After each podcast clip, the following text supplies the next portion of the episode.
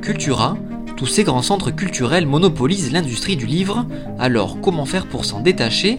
Dans notre quête littéraire, nous sommes allés à la rencontre de librairies indépendantes.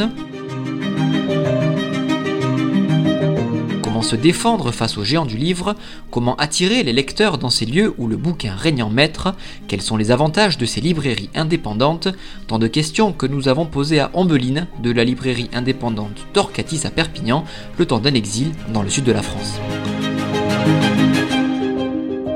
Vous écoutez Spleen, votre podcast littéraire. Au micro, Loué Laboulan et Hugo Ansevic. L'équipe de Spleen a rencontré des désagréments sonores au moment de l'enregistrement de l'épisode, et oui, cela arrive même au meilleur. Sur ce, bonne écoute Bonjour Ombeline. Bonjour. Alors, euh, vous nous recevez aujourd'hui dans la librairie Torcatis à Perpignan. Merci d'abord. Donc là, on est installé dans euh, ce qu'on appelle La salle d'exposition. Super. Est-ce que vous pouvez vous présenter en quelques mots? Alors moi, je m'appelle Ombeline Jenis. Je suis euh, l'une des co-gérantes de la librairie Torcatis depuis 4 ans, mais ça fait bientôt 11 ans que je suis libraire et que je travaille à la librairie Torcatis. Un métier de passion, j'imagine. Euh, oui, oui, être libraire, c'est toujours un métier de passion. Et donc votre spécialité à vous? Alors moi, je suis spécialisée en jeunesse. Je suis très polyvalente, mais euh, ma spécialité et aussi ce que je préfère, ça sera la jeunesse. Depuis quand elle existe cette librairie? Ouf, depuis 1945. Elle a été créée euh, à la sortie de la guerre par la veuve du résistant euh, Monsieur Torcatis. Donc une grosse histoire quand même dans, dans la ville de Perpignan. Oui, c'est vraiment une librairie historique qui a toujours été dans ces immeubles, qui s'est agrandie au fur et à mesure, mais qui n'a jamais changé d'adresse. Et toujours indépendante, j'imagine. Bien entendu. Aujourd'hui, comme vous le savez, on est là pour parler de comment les librairies indépendantes elles réussissent à vivre malgré l'essor des grands centres culturels comme la Fnac, Cultura et toutes les autres enseignes. Qu'est-ce qui vous différencie, vous, aujourd'hui, concrètement, de ces grands centres culturels? Alors nous, on a d'abord une équipe de libraires qui est euh, apte à conseiller les clients, à choisir les livres, qui est très très compétente. Euh, donc ça, c'est quelque chose, le conseil euh, en magasin, c'est quelque chose quand même qui se perd dans les grands euh, centres. Euh, et on a un parti pris très important. On va euh, sélectionner des livres qui nous tiennent à cœur, des éditeurs dont le travail est souvent, ça va être des éditeurs indépendants avec un travail très particulier qui font pas dans les euh, grosses, euh, grosses ventes, dans les gros blockbusters, etc. Euh, donc nous, c'est vraiment là-dessus qu'on met l'accent. On se différencie par ce parti pris. On a d'autres librairies du centre-ville qui ont choisi de diversifier leurs activités pour avoir une offre plus large et attirer un plus grand public. On pense notamment à la librairie Cagelis qu'on est parti interviewer et on vous laisse découvrir donc ce qu'ils nous ont dit. Alors c'est vrai qu'aujourd'hui, c'est bien de diversifier quand même euh, son offre. Euh, ça permet quand même d'équilibrer un petit peu le chiffre d'affaires. Donc euh, c'est un plus, sachant que nous, on est plutôt une papeterie, on va dire, d'appoint. Puisqu'il y a quand même euh, aussi sur le marché euh, des gros groupes euh, qui proposent de la papeterie. Donc on est une petite papeterie de centre-ville, d'appoint. Voilà, quand quelqu'un il manque quelque chose, une enveloppe, il va penser à venir chez nous. Et puis par contre, on a développé la papeterie cadeau, où là on essaye euh, d'aller euh, sur des salons à euh, Paris pour essayer de trouver des idées cadeaux qu'on ne retrouve pas ailleurs, pour proposer un- une offre un peu différenciée à, à nos clients. Ombeline, aujourd'hui, est-ce que c'est une chose à laquelle vous, vous avez déjà pensé diversifier vos activités? Alors, bien qu'on nous pose souvent la question, euh, nous, c'est pas du tout notre intention. Euh, on trouve que justement, pour se démarquer, ben, on veut pas se diversifier. Au final, on est les seuls à faire absolument que du livre. Et parce que si on se diversifiait, ça voudrait dire, puisqu'on ne peut pas pousser les murs, ça voudrait dire réduire euh, la quantité de livres pour euh, mettre autre chose à la place. Et c'est pas dans notre intérêt, surtout que tout à côté, nous avons un magasin de jeux de société, un magasin de jouets pour les enfants, euh, une papeterie. Donc c'est aussi des magasins très spécialisés comme nous et avec qui on, on travaille. Vous réussissez à vivre quand même? Euh, oui, oui, oui, on s'en sort euh, pas trop mal pour une librairie, euh, dans le sens où, ben, Comme on est spécialisé vraiment et qu'on a un fonds quand même assez énorme par rapport à, la taille de la librairie, on est très, les, tous les titres que nous avons sont très divers et la plupart des clients trouvent de suite ce qu'ils cherchent et au pire, on peut toujours leur commander. Comment vous faites justement pour garder cette clientèle? J'imagine que vous avez une petite base euh, de clientèle qui revient souvent. Comment vous faites pour la garder à elle? Alors oui, on a même une grosse base de clients très fidèles. Euh, bah, c'est des clients que l'on conseille, qui sont contents des livres qu'on leur a conseillés, qu'ils venaient, euh, chercher de la lecture, mais ils ne savaient pas forcément quoi, ou des fois pas du tout ce avec, quoi ils sont partis. Et entre ce que nous nous mettons euh, en avant euh, sur les tables, dans les rayons, ce que l'on conseille, nous-mêmes en discutant avec les clients, on arrive à des fois les sortir de ce qu'ils cherchaient et, c'est encore mieux, ils ont adoré, c'était inattendu pour eux. Et ce conseil, c'est vraiment ce qui fait que les clients reviennent parce qu'ils ils ont trouvé qu'on n'est pas des algorithmes qui vont leur proposer de tourner en rond. Et justement, l'autre clientèle, celle qui n'est pas encore chez vous, comment vous faites pour l'attirer et leur dire bah, venez chez nous? Euh, Alors, il y a plusieurs choses. On fait énormément d'activités. Euh, euh, on est sur plein de salons. On a beaucoup de partenariats avec cinéma, théâtre, divers salons vraiment dans tout, euh, dans, tout le côté culturel euh, du département. Donc on, est quand même partout. Euh, il y a ça, puis on vend en ligne aussi. On fait des conseils sur Instagram. on, on est très actif sur les réseaux. Donc c'est comme ça aussi qu'ils nous trouvent. Et des fois, un bon conseil attrapé comme ça au passage d'une photo sur un, sur un réseau ça va les faire venir et, rester puisqu'on est bon dans notre travail. Justement, dans cette ère un peu des réseaux sociaux et de l'omniprésence d'Instagram et plus récemment de TikTok, hein, je pense que vous le savez, euh, TikTok est très important et pèse aujourd'hui dans l'industrie du livre.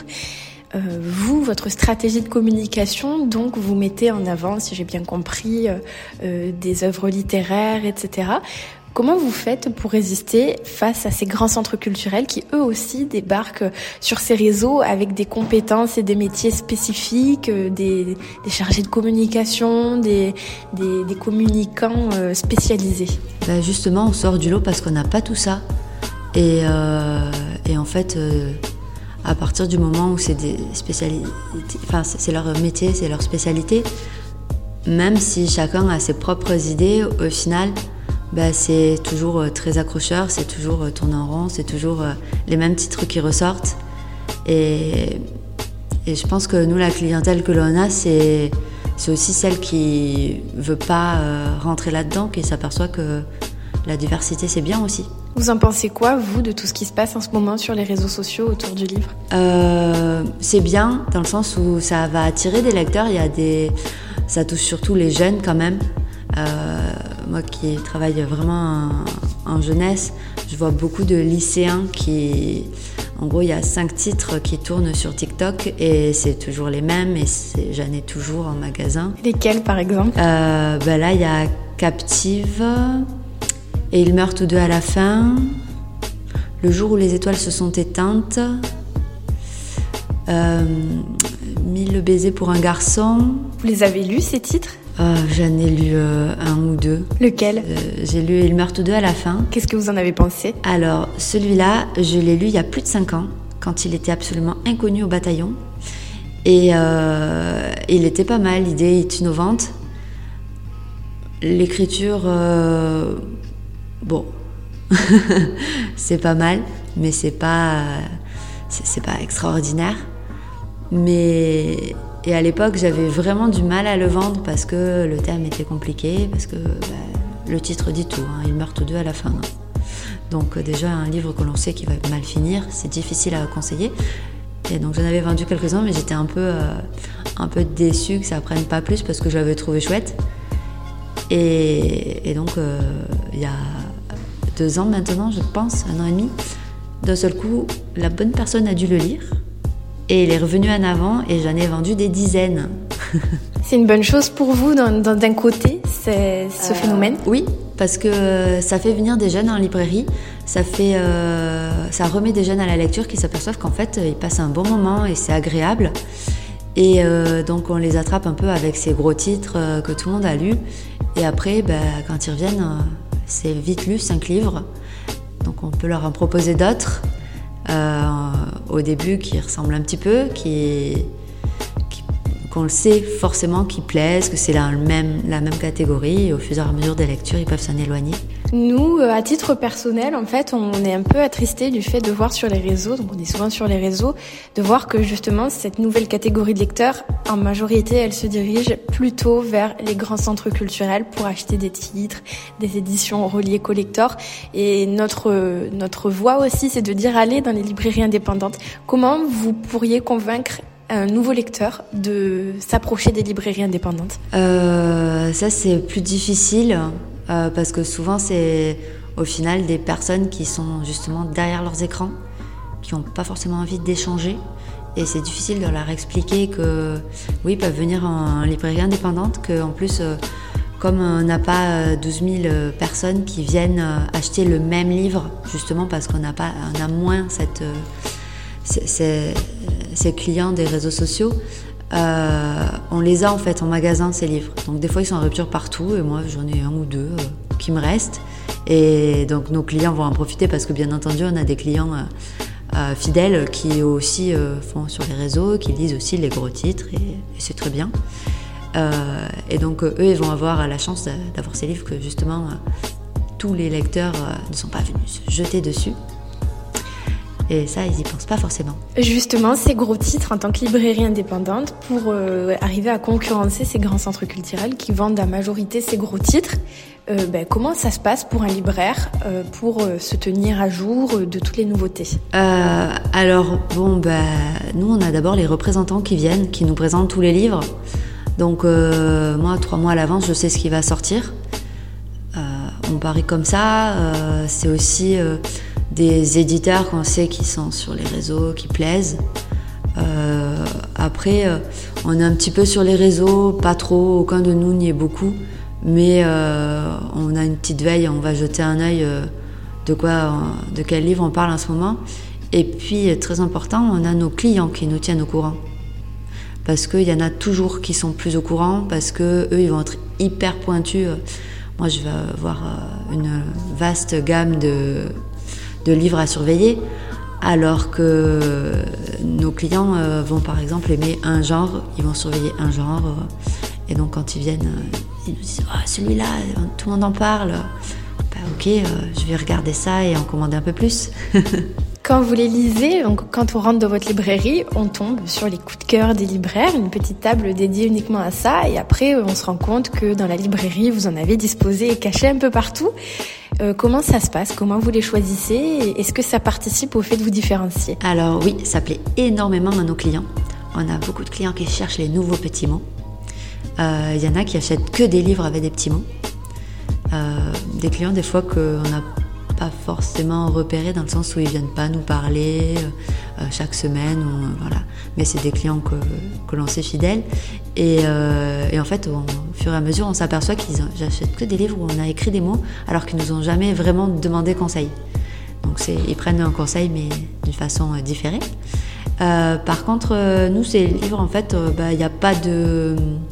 C'est complètement anarchique dans le sens où c'est nos coups de cœur, c'est ceux pour lesquels on a envie de, qui nous ont plu, euh, que l'on a lu euh, parce que le style nous plaisait, le thème nous plaisait, euh, voilà, et, et qu'on a envie de défendre, on a envie de le vendre parce qu'il est bien, parce que c'est notre chouchou, et donc on met des petits mots. Il n'y a pas de règles. Il y a, voilà. Donc vous êtes une grosse lectrice, j'imagine? Oui, bien sûr, entendu, obligé. Pour la dernière question, quel est votre dernier coup de cœur? Ouf, le dernier, le, gros coup de cœur, pas de chance, je l'ai plus en magasin, j'ai tout vendu, j'attends ma commande. C'était euh, le dernier livre de Tijik Lune euh, que j'ai découvert il y a un an. Enfin, j'ai découvert cet auteur il y a un an et il en a sorti un nouveau à Noël.